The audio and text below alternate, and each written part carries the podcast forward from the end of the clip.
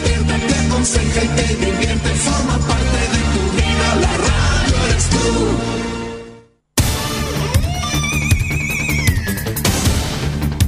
Desde nuestro centro de noticias transmite la red informativa independiente del norte del país. Aquí comienza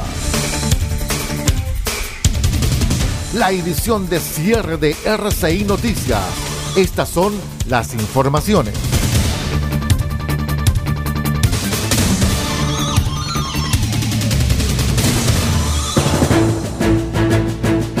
¿Cómo están estimados amigos? Buenas noches, bienvenidos a la edición de cierre de RCI Noticias, el noticiero de todos, ocho años informando a través del aire y de internet a todo el país y a la región de Atacama. Los saluda Aldo Pardo. Cuento que un total de 76.544 familias en Chile viven asentadas en campamentos irregulares que aumentaron en 14 de las 16 regiones el año pasado. Según datos del Ministerio de Vivienda y Urbanismo publicados por el diario El Mercurio, entre 2019 y 2021, este tipo de asentamientos creció en un 37% a nivel nacional, pasando de 802 a 1095 en medio de la crisis causada por la pandemia del COVID-19 y el continuo ingreso de extranjeros en condición irregular. La mayor concentración de campamentos se encuentra en Valparaíso, con un 21,5% de los asentamientos, en su mayoría construido con materiales rudimentarios y contrachapados en las laderas vacías de cerros y quebradas.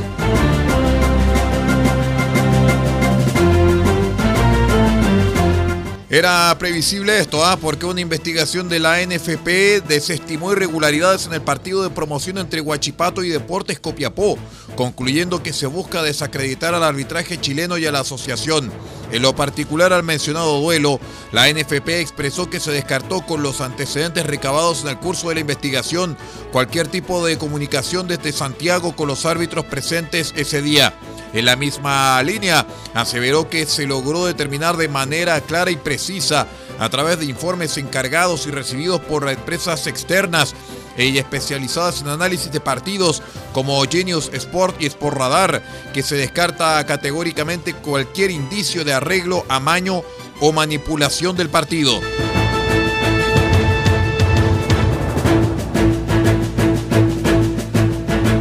En otras informaciones le cuento que el Tribunal de Juicio Oral en lo Penal de Viña del Mar comunicó el lunes las sentencias contra las cuatro personas condenadas por el asesinato bajo modalidad de sicariato del empresario Alejandro Correa, ocurrido el 18 de marzo de 2020, perdón, 18 de mayo de 2020 en la comuna de Concón. Tras un juicio que se desarrolló entre febrero y marzo, el tribunal sentenció al sicario Víctor Alfonso Gutiérrez Londoño a 20 años de cárcel por el homicidio de Correa. También le impuso a otros cuatro años por el homicidio frustrado de Claudio Muzio, amigo de la víctima fatal, quien también fue baleado, aunque no resultó herido, y cuatro años más por el delito de porte ilegal de arma de fuego. El sicario, de nacionalidad colombiana, purgará un total de 28 años de presidio.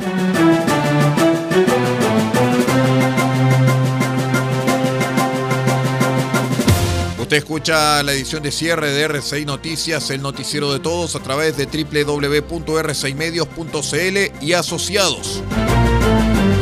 Le cuento que debido a la, que la conmemoración del Día Internacional del Trabajo este año caerá un día domingo, 1 de mayo, el diputado demócrata cristiano Héctor Barría anunció que presentará un proyecto de ley que busca que el lunes 2 de mayo sea declarado feriado y así como es tradición, la jornada vaya acompañada de descanso. El 1 de mayo es una fecha muy significativa y trascendente y este año es domingo. Sin duda los actos estarán presentes por parte de la CUT, la NEF y los respectivos sindicatos. Otro elemento es que el día hábil sea destinado para el descanso no se cumple. Es por eso que nos atrevimos a presentar esta iniciativa, destacó el parlamentario en una rueda de prensa.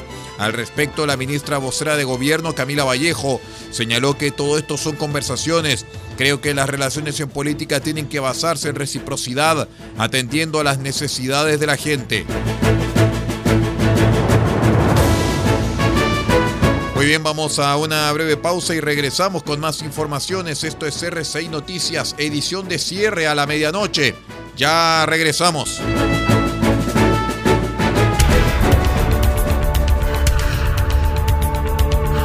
Estamos presentando RCI Noticias. Estamos contando a esta hora las informaciones que son noticia. Siga junto a nosotros. Albayay Abogados, estudio jurídico, asesoría legal integral en las más diversas áreas del derecho. Contamos con un equipo multidisciplinario para resolver cada uno de los desafíos planteados en las diversas materias del quehacer jurídico. Contáctenos al correo electrónico notificaciones arroba. Teléfonos más 569 3191 2842 y 522 50 3009. Cuente con nosotros. Albayay Abogados, Estudio Jurídico.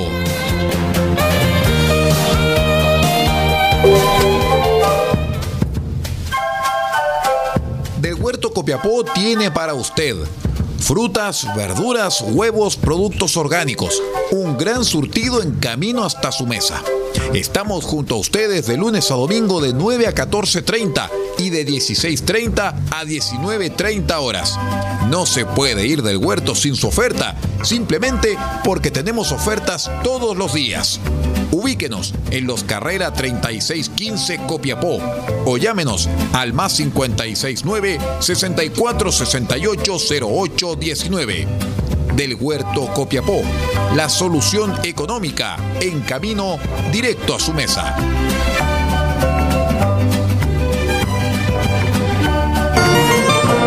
Farmacia Punta Negra los espera en los carreras 5926 con el más amplio surtido en medicamentos para cuidar la salud de todos los copiapinos.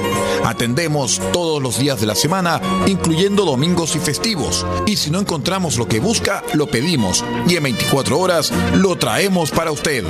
Farmacia Punta Negra es atendido por su propio dueño en su única dirección, Los Carreras 5926 y su teléfono es el 52 2 36 9900.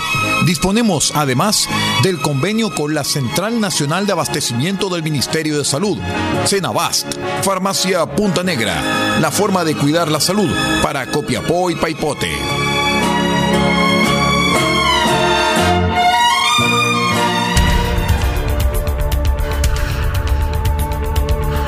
Estamos presentando RCI Noticias. Estamos contando a esta hora las informaciones que son noticia. Siga junto a nosotros.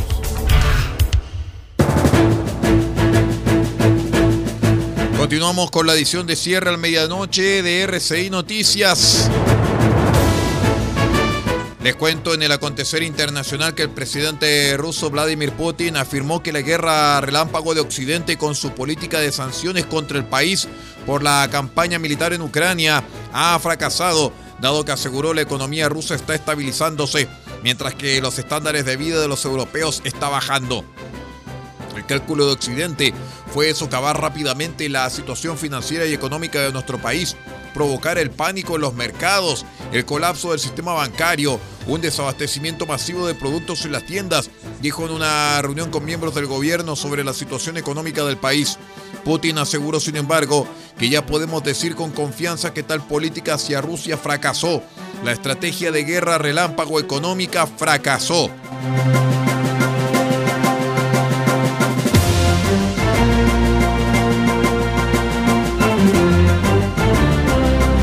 Les cuento que un sujeto demandó a su empresa empleadora, Gravity Diagnostics, después que sus colegas de trabajo le organizaron una fiesta de cumpleaños, pese a que él no quería.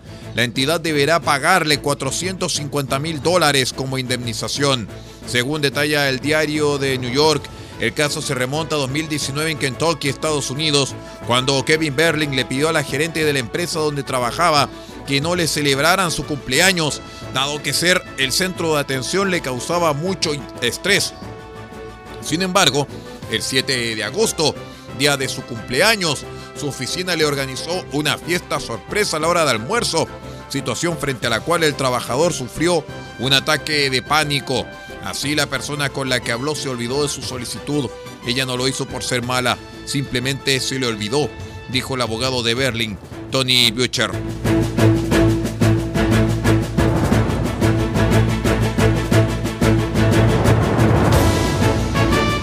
En otras informaciones les cuento rápidamente que el ministro de Salud de Brasil, Marcelo Queiroga, anunció el domingo el fin de la emergencia sanitaria provocada por la pandemia de coronavirus en el país durante un pronunciamiento oficial transmitido en la Red Nacional de Radio y Televisión. El titular de la cartera atribuyó la decisión a factores como la mejora del escenario epidemiológico en el país, la buena acogida de los brasileños a la campaña de vacunación y la eficacia del sistema público de salud conocido en el país como SUS. Gracias a la mejora del escenario epidemiológico, a la amplia cobertura de vacunación de la población y la capacidad de asistencia del SUS, tenemos condiciones de anunciar el fin de la emergencia de salud pública de importancia nacional, la llamada SPIN, afirmó Queiroga.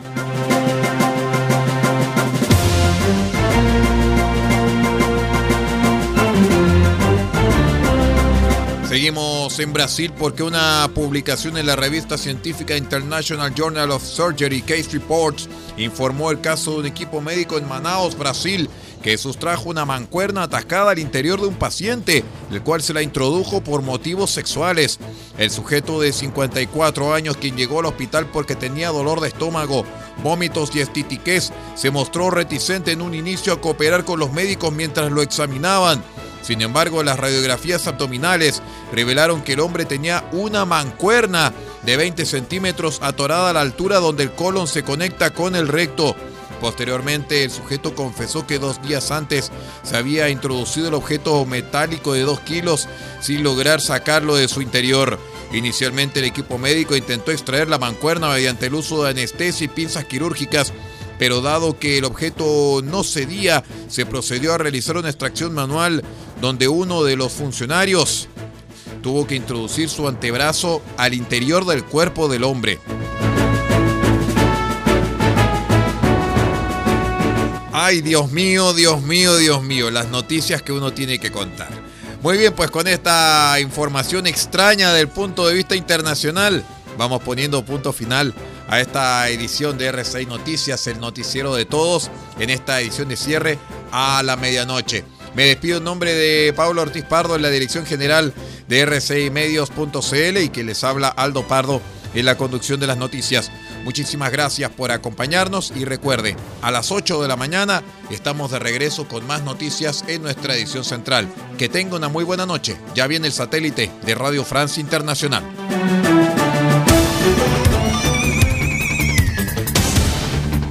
Usted ha quedado completamente informado. Hemos presentado RCI Noticias, edición de cierre. Transmitido por la red informativa independiente del norte del país. Muchas gracias por acompañarnos y continúe en nuestra sintonía.